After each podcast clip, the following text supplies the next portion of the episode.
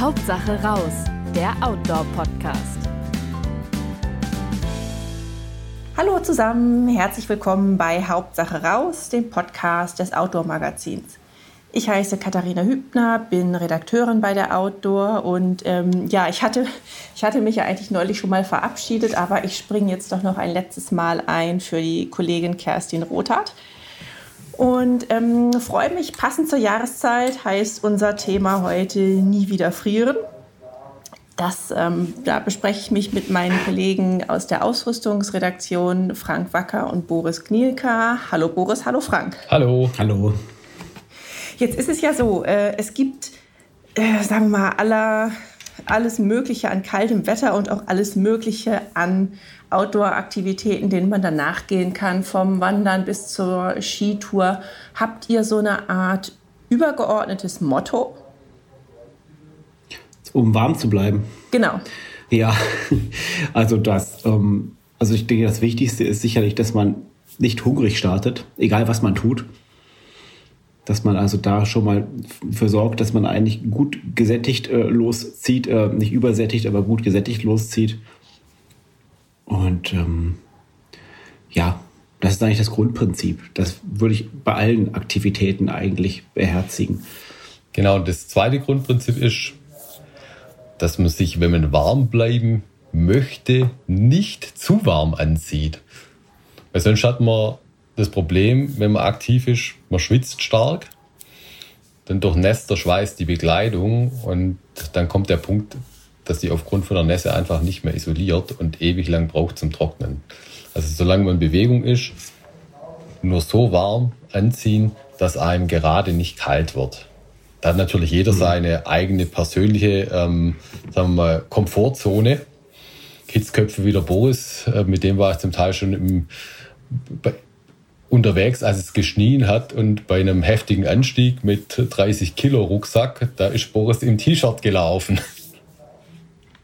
Ja, ich kann mich auch daran erinnern, apropos, apropos, Boris, ich kann mich daran erinnern, vor Jahren hat äh, Kollege Gunnar Hohmann mal einen Artikel geschrieben, auch über Winterwandern, wo er dann irgendwie seinem Erstaunen darüber Ausdruck verschaffte, dass Boris sich auf dem Parkplatz erstmal warm gelaufen hat. Boris, machst ja. du das oft bei, bei Touren im Winter? Ja, ich musste, ich, ich musste auf meinen lieben Kollegen warten, der noch äh, beim Packen war und ich stand dann natürlich etwas dünner angezogen, wie ich es halt gerne mache, weil, wie Frank gerade sagte, ähm, ich ziehe mich halt auch wirklich eher dünn an, wenn ich weiß, es wird gleich anstrengend und wir sind natürlich in den Bergen im Tal gestartet und wir stand ein sehr steiler Aufstieg bevor. Ich hatte auch da nur ein T-Shirt an und eine dünne Windjacke über und es waren Minusgrade, hat leicht geschneit und Tja, da musste ich mich natürlich ein bisschen warm halten, während äh, Herr Hohmann in seinem Rucksack rumkrustelte noch. aber okay, das hatte nichts mit warm Laufen zu tun, das war eher warm halten, um dann eben mich nicht zu dick anzuziehen und dann loszulaufen. Ja. Ähm, und das von daher äh, ist das schon auch wichtig, dass man sich wirklich nicht zu dick anzieht. Das stimmt. Also gerade wenn man weiß, es wird gleich richtig anstrengend, da ist es sogar richtig gut, wenn man sich so anzieht, dass man, wenn man rauskommt, erstmal sagt, boah, das ist jetzt eigentlich viel zu dünn. Aber dann sollte man einfach erstmal zehn Minuten laufen und gucken, ob das dann immer noch zu dünn ist. Meistens ähm, ist das dann genau richtig, wenn man friert und rausgeht. Da würde ich nur eine, eine Einschränkung, also aus meiner persönlichen Erfahrung, ähm, ich, ich, würde, ich sehe das auch so, aber ich würde, also wenn es, so, ja, wie sagen wir mal, äh, sagen wir mal ab 5 Grad plus, würde ich trotzdem Handschuhe anziehen. Sofort schon. Also, Weil, äh, kann ich nachvollziehen. Ja, ich mag das bei mir manchmal auch, dass meine, dass meine Hände dann erstmal, erstmal kalt sind. Und wichtig ist aber auch, dass man unter Umständen, also ich merke dann, ich kann die Handschuhe ganz, ganz schnell dann ausziehen, weil ich hatte es dann auch schon, dass ich die Handschuhe tatsächlich auch dann durchgeschwitzt habe. Mhm. Ich packe sie mir dann halt in die Jackentasche. Deshalb brauche ich gerade auch im Winter eine Außenjacke, die große Taschen hat, weil manchmal schnell so, jetzt ziehe ich die Mütze über, wenn mir erstmal kalt wird, dann merke ich, mir wird so heiß, dann nehme ich die Mütze ab, packe die in die Tasche und kann so ganz gut das, das Klima regulieren. Was ich vorhin noch sagen wollte, also anhand von dem Beispiel von Boris, da sieht man eben auch sehr schön eben dieses, eben dieses Prinzip, wenn man unter, wenn man sich bewegt, nur so warm anziehen, dass einem wirklich nicht so warm wird. Und dann aber in den Pausen da sollte man gucken, dass man ganz, ganz schnell sich was Warmes überzieht, damit man sich ähm, das Warmlaufen spart. Mhm. Das heißt, ähm, immer was, ja, immer was äh, für die Pause noch im Rucksack dabei haben. Ähm, was empfehlt ja. ihr da? Oder, oder Gut, das hängt so, ja von der so, Tour Ich meine, genau, das hängt vom Typ ab, das hängt vom Wetter ab, aber man braucht ja so ein paar äh, Faustregeln, an die man sich halten kann. Genau, also ganz klar natürlich ähm, eine Jacke mit, mit Down- oder Kunstfasern, die ich halt, die ich halt überwerfen kann. Und ähm, je nachdem, wie verfroren man ist, darf die auch ordentlich, ordentlich dick sein. Aber da gilt natürlich grundsätzlich auch, also so warm als nötig und so leicht wie möglich, weil letzten Endes steckt die Jacke die ganze Zeit, äh, während man sich bewegt, im Rucksack. Und was sich auch als sehr nützlich erwiesen hat, sind mit Kunstfasern isolierte Shorts oder, oder Röcke für Damen. Die kann ich, wenn ich stopp, ruckzuck überziehen und wenn ich dann, dann loslaufe, auch ganz schnell wieder, wieder abnehmen und den Rucksack packen. Die wiegen auch nicht viel. 200, 300 Gramm und äh, brauchen nicht mal einen Liter Platz im Rucksack. Also ist echt auch genial. Ja, das ist wirklich ziemlich wichtig, finde ich auch, um, zumal die ja meistens einen Reißverschluss an der Seite haben. Das heißt, man muss jetzt nicht irgendwie auf einem Bein tanzen, dann irgendwie versuchen, dieses Ding über die Schuhe zu kriegen, sondern man kann sie wirklich komplett seitlich öffnen und einfach ganz schnell anziehen. Ähm, was mir immer noch wichtig ist, dass wenn ich eine Jacke mitnehme für Pausen, dass die eine Kapuze hat oder ich wirklich nochmal eine richtig warme Mütze dabei habe, weil ähm, ja, es ist mittlerweile, glaube ich, ein Allgemeinplatz, dass die dass die Wärme, die meiste Wärme und meiste Energie über den Kopf verloren geht und ähm, das merkt man also gerade bei kaltem Wetter, gerade wenn es auch noch windig ist, ganz extrem. Also zumindest bin ich da sehr empfindlich. Also ich habe lieber nur ein T-Shirt an, aber dafür eine Mütze auf. Ähm, das bringt mehr, als man eigentlich gemeinhin denkt. Die Mütze muss auch gar nicht dick sein. Bei Wind sollte sie halt windabweisend sein. Ähm, aber auch hier gilt nicht zu warm, nicht zu winddicht. Ähm, nicht unbedingt einen Windstopper nehmen, weil dann kann es schon auch sein, dass die dann eben auch sehr schnell dann ähm, ja, feucht wird innen und dann ein bisschen auskühlt. Selbst in der Pause. Das heißt, äh, wenn man, du meinst, wenn man richtig Gas gegeben hat und dann noch nachschwitzt, oder? Selbst in der Pause kann das passieren, ja klar, aber da muss man wirklich vorher schon Gas gegeben haben, das ist ja. richtig, ja. Aber ich nehme die Mütze ja nicht nur für die Pause mit. Ach so, so hatte ich das jetzt gerade verstanden, ja. dass, du das, äh, dass das für, ja, für, für die Pausensituation ist. Wenn man sich gern hinsetzt, natürlich dann auch was dabei haben, was man halt ähm, dann auf die kalte Parkbank oder meistens ja auch nasse, bei dem Winter, den wir hier haben, eine Parkbank dann oder ähm, Baumstamm dann setzen kann, legen kann, um sich dann keinen nassen Hintern zu holen. Das ist halt auch ziemlich wichtig. Vergisst man gerne. Ich habe es auch schon oft vergessen. Dann setzt man sich halt irgendwie auf den Rucksack drauf. Das funktioniert ja auch. Ähm, aber ähm, so ein kleines Pad, das macht halt echt viel aus. Es gibt auch aufblasbare, die wiegen ja fast gar nichts mehr. Und das ist, ähm, können auch schmutzig werden. Kann man dann zu Hause einfach in der Dusche kurz abspritzen und dann ist es wieder okay. Hm. Es gibt doch manch, manche Rucksäcke haben auch äh, irgendwie im, im, im, Rückenfach so eine Sitzunterlage mit drin, die man dann rausziehen kann, oder? Ja, oder aber dann ist sie dann nachher dreckig. Klar. Ja. Mhm. Aber dann ist sie nachher dreckig, dann schiebe ich sie wieder dreckig in den Rucksack rein. Außerdem musst du den Rucksack dazu oft auch ausräumen. Also nicht, wenn du sie rausziehst, aber nachher, wenn du sie wieder reinstopfen möchtest. Mhm. Ähm, kann man machen, klar, sicher, äh, wenn man da jetzt nochmal irgendwie 50 Gramm sparen möchte, weil so viel mehr wiegen halt so kleine Evazote äh, Faltmatten für äh, den Po nicht. Mhm. Und was ich auch noch unheimlich gern nutze im Winter, ist eine leichte Kunstfaserdecke. Gibt es mittlerweile auch von ein paar Herstellern. Ich nehme da eine leichtere Isolationswerke noch mit, weil in die Decke kann man sich halt wunderbar, aber wenn man zu, zu zweit unterwegs ist, da kann man sich viel, viel schöner einkuscheln, wie wenn man natürlich äh, nur in den Jacken da sitzt. Und so eine mhm. Kunstfaserdecke, die wiegt auch 500, 500, 600 Gramm und wenn man ja letzten Endes dann leichtere Jacken mitnehmen kann, dann spart man das Gewicht wieder ein. Mhm. Ja, und bei auf Trekkingtour hast du den Vorteil, dass du damit eben auch deinen Schlafsack pimpen kannst, wenn es mal nachts zu kalt wird. Ich, es, es, klingt immer so total plausibel. Ich sehe tatsächlich wenig Leute mit, mit Decke also, bei Pausen. Ja, ich glaube also tatsächlich, weil, weil sich halt da nie so jemand Gedanken drüber gemacht hat, weil es ja auch ein spezielles Produkt ist. Das hängt ja nicht so im Laden wie jetzt halt irgendwie eine, äh, eine Gore-Tex-Jacke oder sowas, sondern da muss man schon aktiv danach fragen. Ich bin letzten Endes auch noch aufmerksam geworden mal drauf, weil ich das bei bei einem Kumpel gesehen habe und dachte, wahrscheinlich total geil. Und, äh, und dann habe ich es ausprobiert und bin seither eben Fa Fan davon. Und ähm, also ein paar mehr Leute haben das auch für sich entdeckt, weil es ja doch mittlerweile zumindest eine Handvoll Decken auf dem Markt gibt. Mhm. Ja, und außerdem sind wir hier auch Insider, deswegen sind das Insider-Tipps, die sind genau. überall in der Praxis, genau. Ähm, was sagt Gut, die ihr Decken, denn? Ganz kurz zur Decke noch, Katharina. Die, ja. ähm, die, Decken haben ja auch im Sommer einen Vorteil. Also ich bin über den Sommerrand gekommen, weil wir hatten eine Decke mit Moskitoschutz. Und das ist halt wirklich praktisch, wenn man abends vom Zelt noch draußen sitzen möchte auch wenn Mückenalarm ist oder vom Campervan, dann so eine dünne Merino-Decke oder Polyester-Decke dabei zu haben, die so imprägniert ist, dass sie halt Moskitos abhält, dass man nicht ständig wild rumfuchteln muss. Und ähm, manche sind auch so warm, dass sie halt noch ein bisschen wärmen. Und ähm, also man kann sie auch im Sommer damit eben noch zusätzliche Wärme verschaffen, aber vor allem auch Schutz vor, vor Mücken und Moskitos. Mhm, klar, ja. Ähm, was ich gerade als nächstes fragen wollte, was auch äh, deutlich bekannter ist, nämlich das äh, gute alte Zwiebelprinzip. Genau. Äh, befürwortet also, ihr wahrscheinlich ja, auch. Ne? Ja, das natürlich. Ist, das also, stimmt natürlich. nicht aus. Oder kommt man doch an den Punkt, wo man sagt, nee, äh, ist gar nicht so wirksam?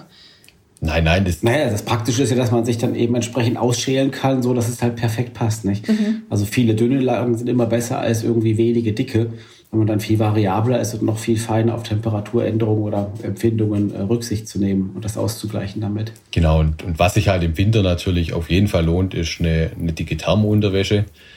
Die kann je nach, also Froschbeulen, die wenig, wenig schwitzen, da darf es gerne eine reine Wollwäsche sein. Ähm, wer, wer eben doch viel Flüssigkeit produziert, wenn er sich anstrengt, für den, äh, da empfiehlt sich zum Beispiel die Wäsche von Woolpower. Das ist ein mhm. Mix aus äh, 60% Merino und 40% äh, Nylon, Polyester.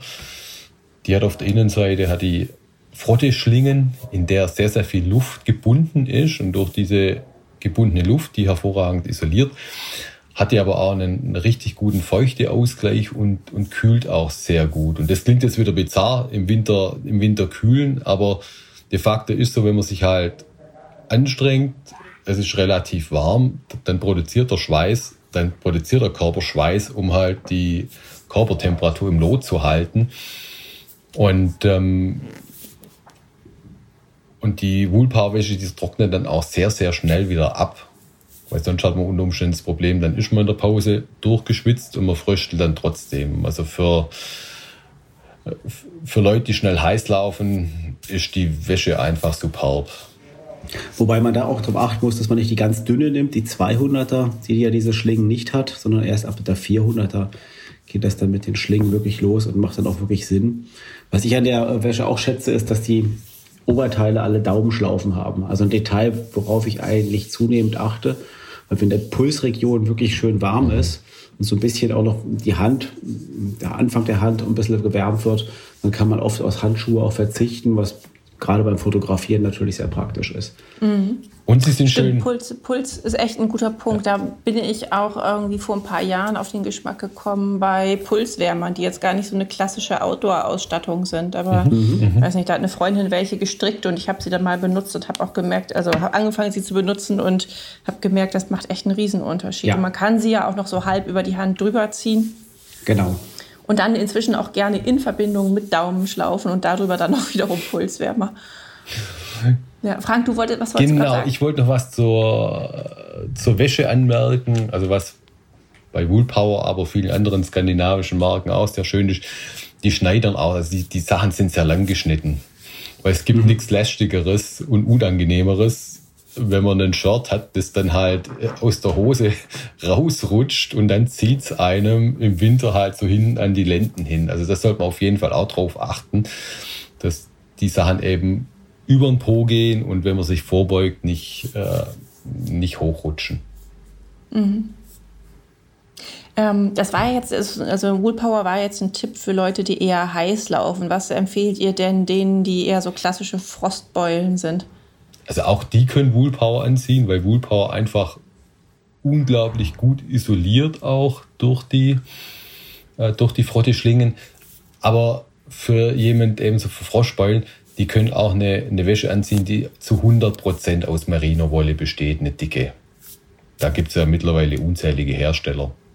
Da spricht gar nichts dagegen. Oder man sagt, man nimmt eher eine dünne Wollwäsche und zieht aber dann halt noch einen, einen Vlies als Zwischen, Zwischenschicht drüber. Ja, oder eine Weste noch drüber. Ja. Westen finde ich auch mal sehr praktisch, weil die halt nicht so, wenn man es jetzt sehr kalt, wenn es jetzt sehr kalt ist und man sich nicht so schnell bewegt.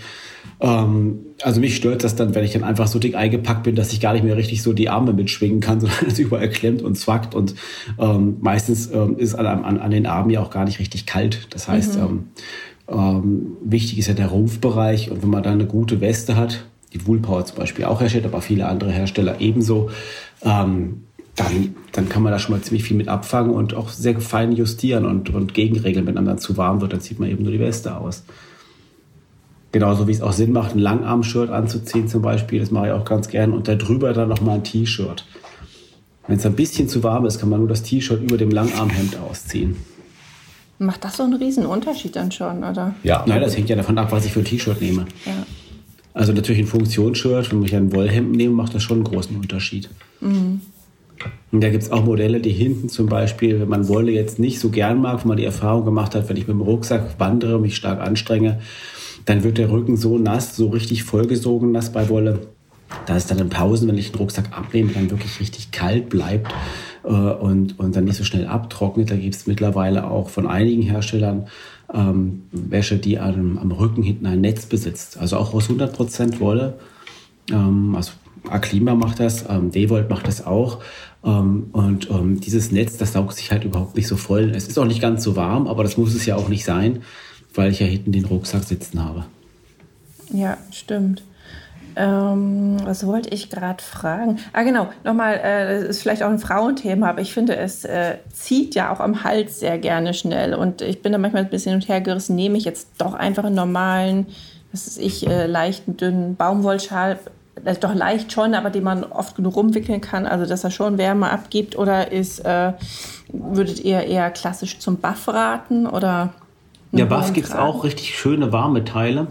Ähm, ich habe jetzt, um nochmal Woolpower zu bemühen, auch einen von der Marke, weil der einfach sehr lang ist und sehr elastisch. Und den ich jetzt, wenn ich morgens ähm, in die Redaktion fahre mit dem Fahrrad, da ist es ja gerade auch ziemlich kalt.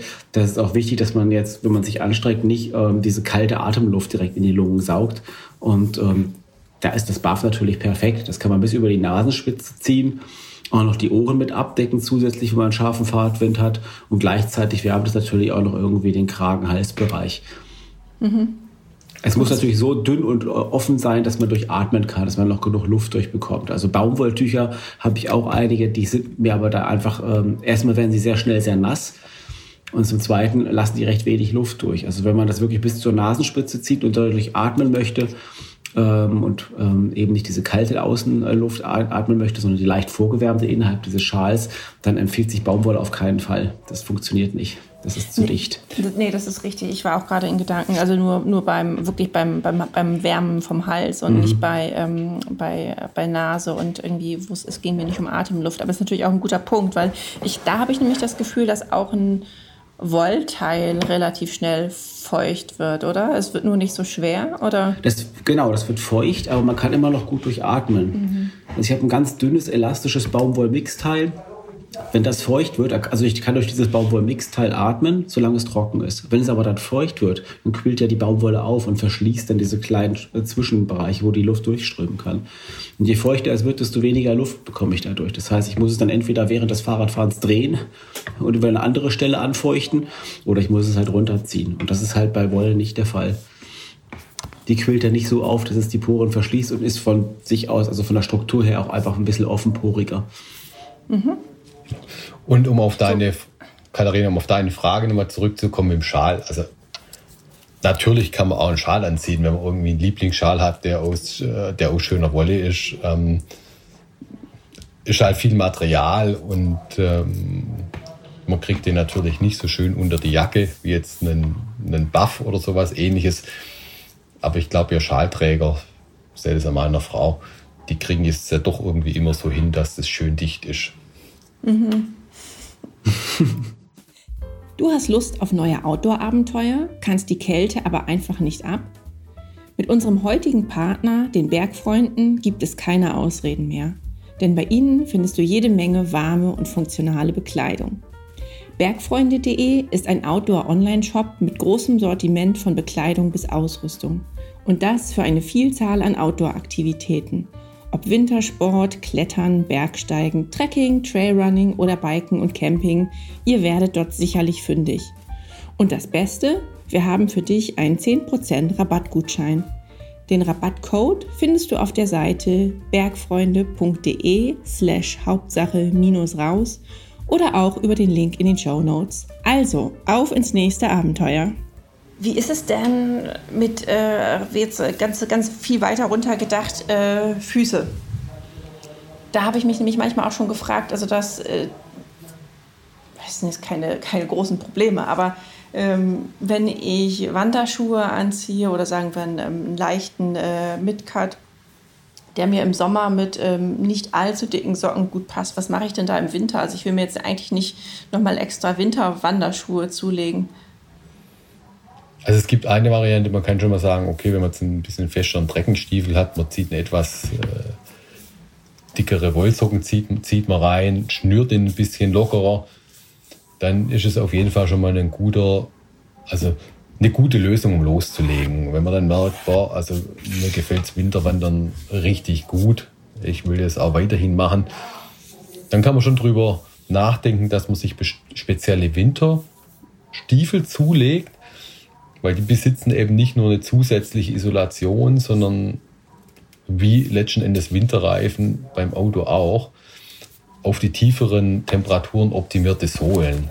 Manche Hersteller, die äh, arbeiten dann noch Zonen mit äh, äh, Mineralstaub oder feinsten äh, Glaspartikeln oder Baumwollpartikeln mit in die Sohle ein, um halt die, die Reibung zu erhöhen. Und das macht schon einen spürbaren Unterschied. Also klar, man rutscht, wenn man nicht aufpasst, dann rutscht man auch. Und wenn Spiegel glatt ist, rutscht man auch. Aber überraschend viel weniger als mit einem klassischen Sommerschuh. Wir waren mal vor Jahren zum Test, waren mal auf einer Eisbahn. Und äh, da haben wir dann so Versuche gemacht und mit diesen speziellen Wintersohlen war es tatsächlich so, also man konnte, man konnte sprinten. Wir haben uns dann Wettrennen geliefert mit der, mit der Maschine, mit der so die Eisoberfläche abgezogen wird.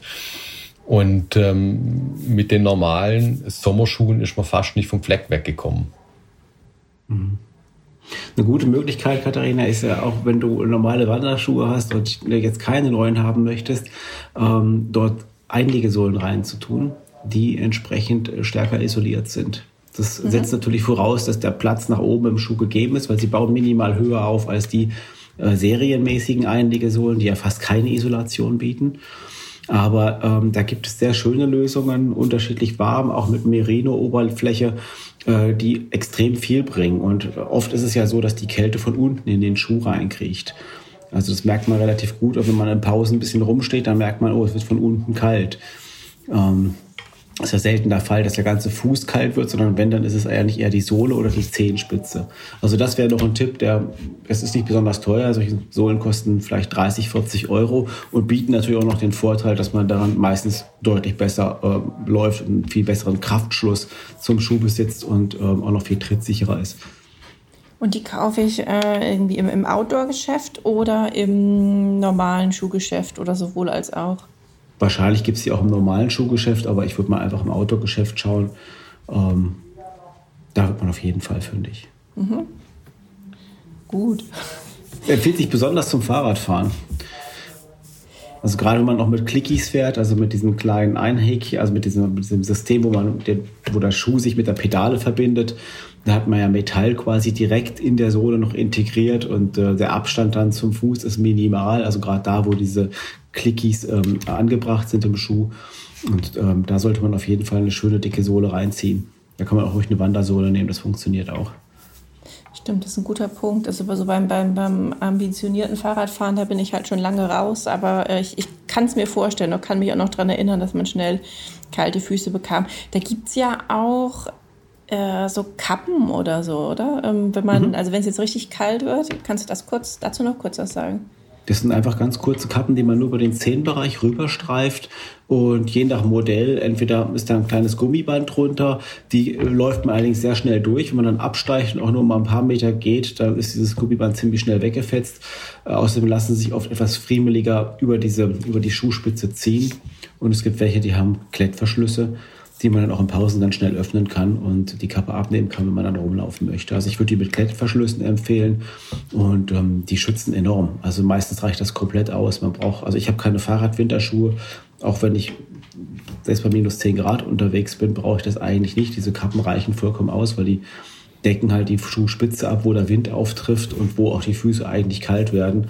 Und also in den letzten Wintern hat das immer getaugt. Da hatte ich nicht einmal kalte Füße damit gehabt. Und vor allem, die sind günstig. Die kosten 20, 30 Euro je nach Hersteller. Mhm. Erhöhen auch nochmal die Sichtbarkeit, weil meistens auch noch kleine Reflektorpaspeln eingearbeitet sind oder, oder die äh, Kappen selbst aus Neon farbig äh, gestaltet sind. Würden die aber einen Wanderstiefel drüber passen? Ja, aber ich nehme an, dass man sie dann ziemlich schnell kaputt äh, läuft, weil sie ja unten diese Bänder haben, mhm. die sie fixieren. Ja, schade. Das ist schade, ja. Also beim Wanderstiefel bleibt dir dann doch nur die, die Gamasche, die aber eigentlich mit, mit dem Zehenbereich äh, gar nichts zu tun hat, sondern nur oben auf dem Rist und am Schaft des Schuhs halt äh, noch zusätzlich Wärme bringt. Genau, ich denke grundsätzlich sollte man im Winter auch sagen, also den Schuh wirklich nur so fest schnüren, dass man halt gerade noch Halt drin hat, weil natürlich, wenn ich zu stark schnüre, dann drücke ich eher die Blutzucker oder schränke ich die Blutzirkulation ein, was ja dazu führt, dass der Fuß dann nicht gut durchblutet ist und dann wird er natürlich auch schneller kalt. Und was auch häufig äh, noch ein Tipp ist, also wenn man kalte Füße hat, Füße hat Mütze aufziehen oder obenrum was Warmes aufziehen. Weil unser Körper, der reagiert so, dass er den, den Rumpf und den Kopfbereich immer warm halten möchte, weil das halt lebensnotwendige Bereiche sind. Der Körper kann überleben, wenn ihm die Zehen oder die Finger abfrieren, aber er kann natürlich nicht damit leben, wenn irgendwo im Gehirnbereich oder im Rumpfbereich mit den inneren Organen etwas passiert. Und deshalb, wenn der Körper merkt, dass die Kerntemperatur absinkt, dann konzentriert er das Blut nur auf diesen Bereich. Und wenn ich jetzt hingehe und ich isoliere den Kern und den, den Kopf, dann kann das Blut wieder zirkulieren und dann kriege ich natürlich auch wieder warme Füße und warme Hände. Mhm. Das klingt plausibel, habe ich zwar noch nie gehört und nicht drüber nachgedacht, aber okay. Also, also bei kalten Füßen Mütze, Mütze auf. auf. Ja. ja. Also kann man auch mit, ähm, mit Wärmebildkameras kann man das ganz einfach nachweisen. Habt ihr äh, einen Tipp, um noch mal kurz bei den Füßen zu bleiben, in Sachen äh, Material oder was für Socken man da nehmen sollte? Ja, auch wieder viel Wolle, hoher Wollanteil. Mhm. Also Oma Stricksocken ähm, sind vielleicht nicht so ideal beim im Wanderschuh, weil die natürlich nicht so ähm, sauber sitzen und vielleicht eher schneller, schneller Falten werfen. Ich kenne allerdings auch zu wenig von Oma Stricksocken, als dass ich das generell sagen kann. Aber Nein, also einfach Modelle mit hohem Wollanteil, das gibt es ja mittlerweile auch eine, eine riesige Auswahl.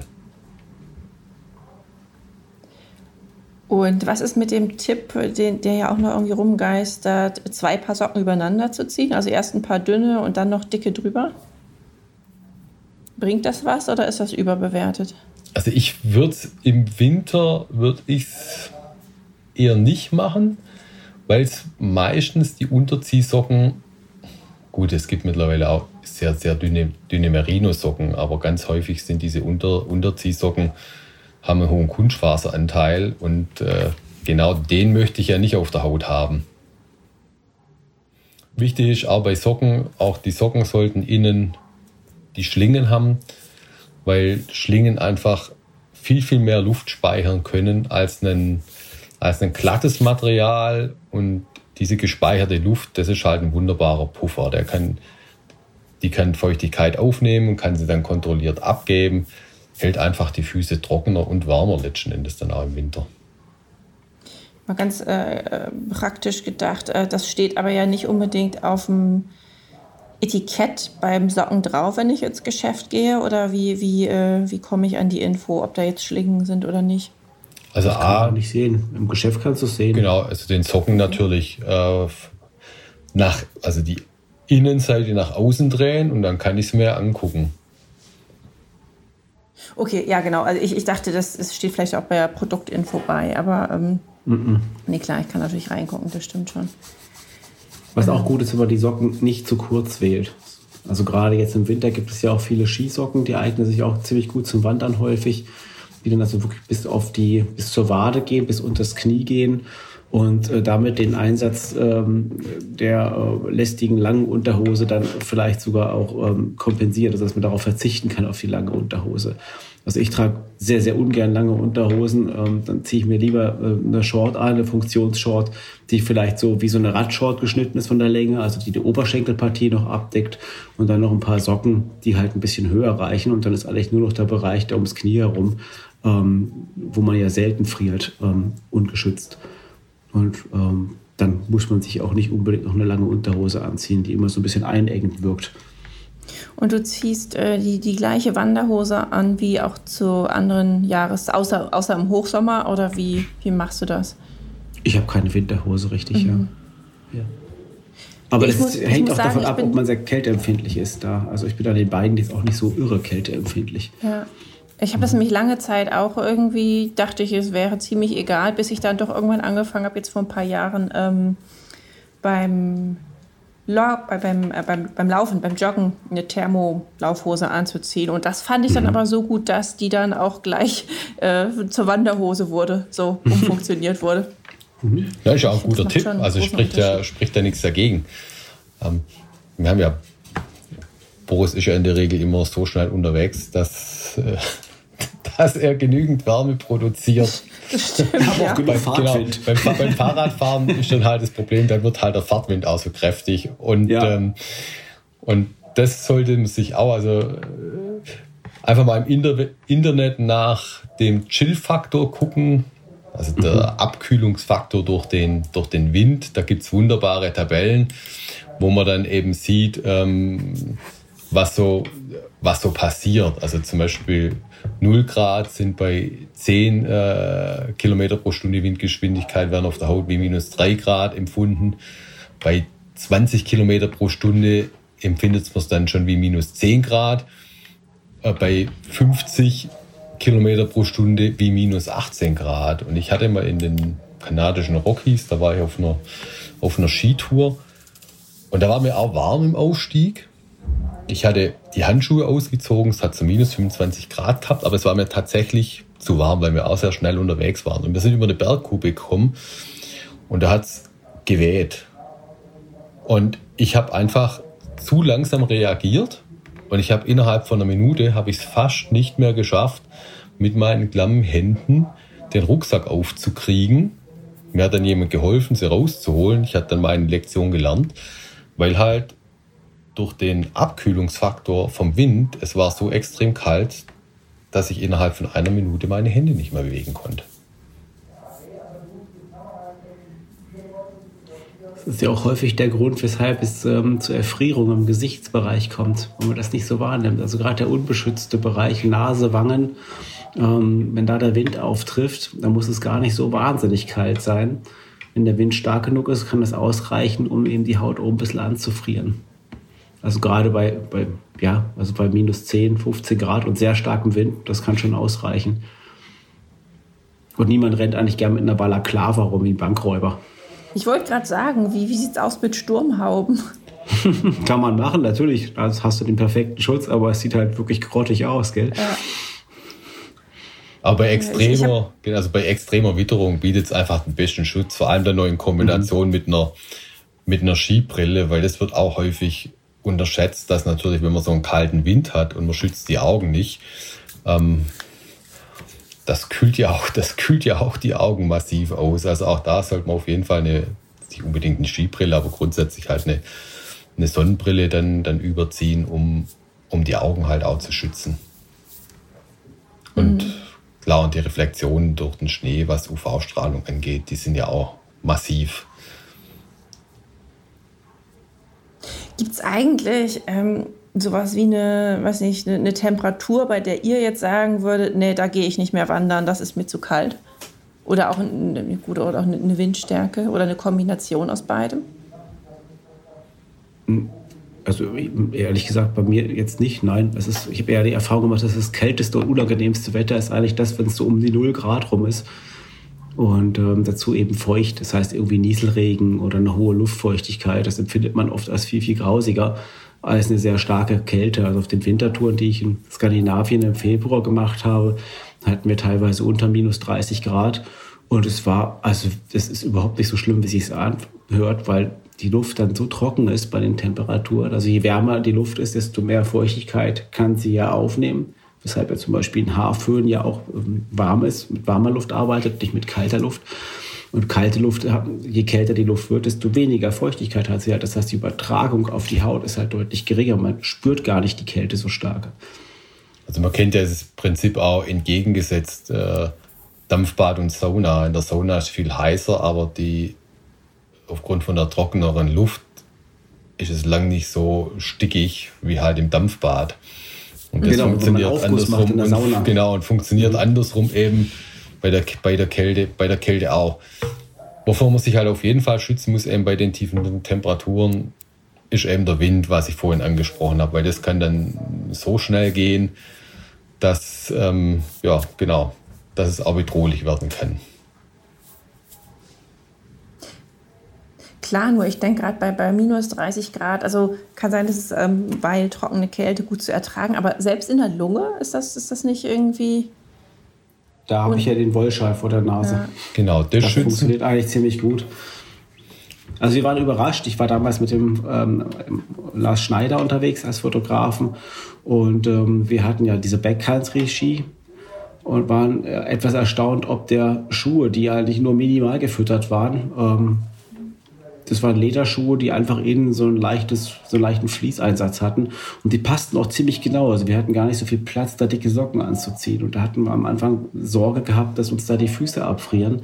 Aber dadurch, dass man halt in dem Backhands-Regie die Füße ja bewegt, weil man ja so im Telemark-Stil, also wie im Langlaufski quasi, ähm, den Fuß abwinkelt und nicht wie im Tourenstiefel oder im normalen Skistiefel fest einbetoniert drin steht, ähm, bleiben die Füße warm. Und das hat sogar bis minus 30 Grad, war das überhaupt kein Problem. Mit etwas dickeren Socken, die gerade so reingepasst haben, aber wir hatten nie kalte Füße, allenfalls mal vielleicht kalte Hände durch den Wind. Ähm, wie Frank ja gerade erklärt hat, der ist wirklich ein wichtiger Faktor, aber wir hatten da keine Probleme und es waren unter minus 30 Grad an manchen Tagen. Also Wahnsinn. Ja, und letztendlich mhm. ist es wirklich auch so, dass also Abend muss es ausprobieren. Also meine Frau ist, äh, kann man schon auch sagen, sie ist eine Froschbeule. Und sie hatte dann vor der ersten Wintertour, da hat sie auch richtig Respekt gehabt, weil ja so kalt, kalt ist. Da waren wir da mit dem Zelt unterwegs. Und wir haben auch unter minus 20 Grad gehabt, was für sie zum Teil un, äh, undenkbar war. Und es hat aber richtig gut funktioniert. Also sie war auch völlig, äh, völlig überrascht, wie, wie, gut es, wie gut es geht. In einer Nacht war sie auch die Einzige, die, die gut geschlafen hat, weil ich hatte einen Testschlafsack dabei, der nicht warm genug war. Und äh, beim, beim Kollegen, der hatte die Isomatte im Loch. Der hat dann natürlich auch nicht geschlafen, weil er auf dem, weil er auf dem Schnee lag und die ganze Nacht gefroren hat. Aber sie hat, äh, ihr war sogar fast zu warm.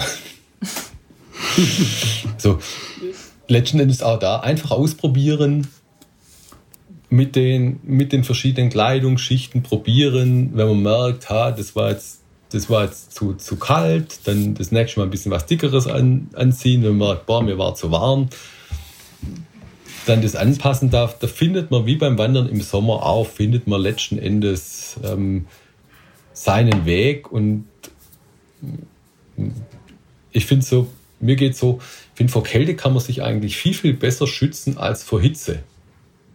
Das stimmt. Weil ja. Mhm. Kälte, meine Güte, da ja. gucke ich halt anhand von der Bekleidung, wie ich mich optimal an die Bedingungen anpassen kann. Wenn halt irgendwann mal zu warm ist, ähm, ja, man kann das Nacktwandern noch probieren, aber äh, ob das so attraktiv ist, genau, das sei mal dahingestellt.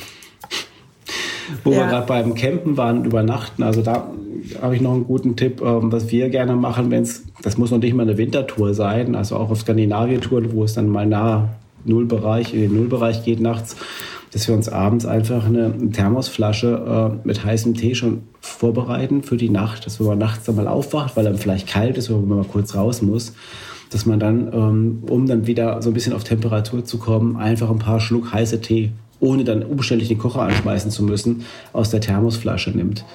Und ähm, das wirkt dann meistens auch wirklich Wunder.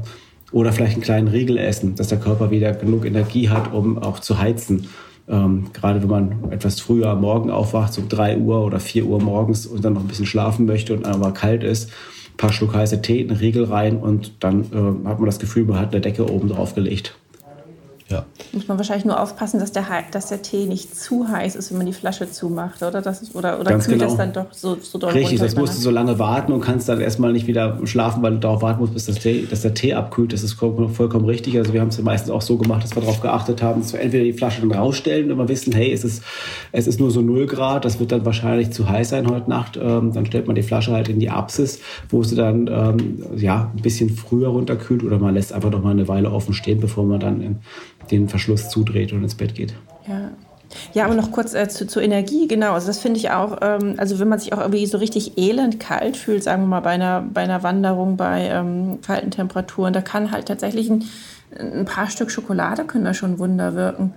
Oder eine heiße Suppe. Oder eine, ja gut, aber wenn es jetzt schnell gehen muss, ob man gerade keine heiße Suppe fertig hat oder so. Ja, wobei äh, man einfach nur also bei, bei Tageswanderung kann ich, also es gibt ja mittlerweile Thermoskannen, mhm. die einfach bisschen mehr Volumen haben, über einen Liter, eine breite Öffnung haben.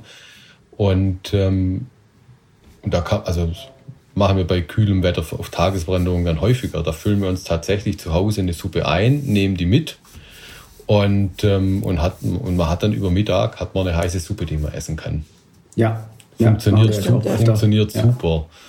Und ja. Schmeckt auch richtig gut, man hat oft Lust auf Salziges, braucht auch den Salz, das Salz ähm, wenn man viel geschwitzt hat und ähm, schmeckt dann deutlich besser als ein Müsli-Riegel, auf den man dann meistens gar nicht so wahnsinnig viel Lust hat. Und grundsätzlich im Winter natürlich so, durch die, äh, durch die Kälte steigt natürlich auch der Energiebedarf, weil der Körper natürlich durch das, dass er mehr Wärme produzieren muss, mehr Energie braucht. Klar, also beachten beim, beim, beim Proviant einpacken, es darf ein bisschen mehr sein als im Sommer. Genau. Mhm. Ja. Und was mir jetzt so grundsätzlich kam, ist natürlich auch, also, dass natürlich auch die individuelle Form manchmal einfach ganz stark schwanken kann. Das krasseste, was ich mal erlebt habe, das war auch noch auf einer Wintertour in, in Nordschweden.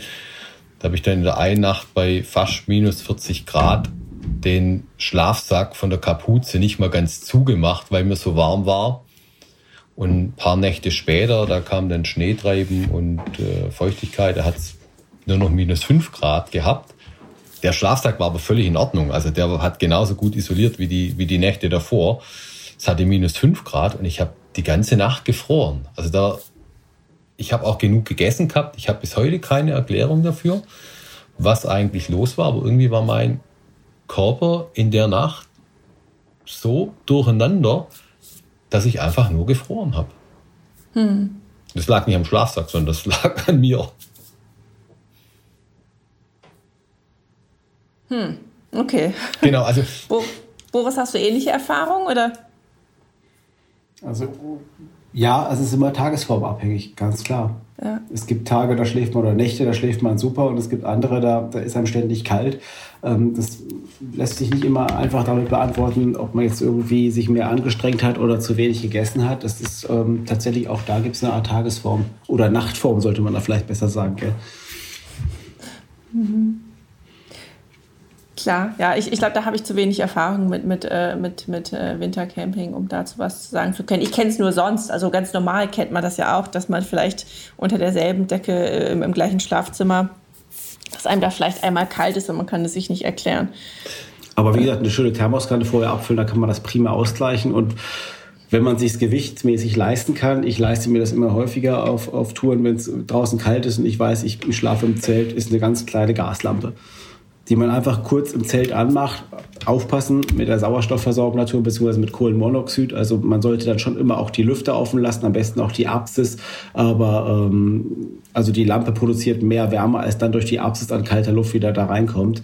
Und das ist wunderbar, wenn man sich einfach nur mal kurz ähm, aufwärmen möchte, bevor man in den Schlafsack steigt. Also wenn man sich dann entkleidet, um in den Schlafsack zu gehen, dass man da nicht schon anfängt zu frieren und dann eben unterkühlt in den Schlafsack steigt, sondern da einfach kurz die Gaslampe anmacht und ähm, für wohlige Wärme sorgt, in der Zeit in den Schlafsack geht und dann die Gaslampe wieder ausmacht.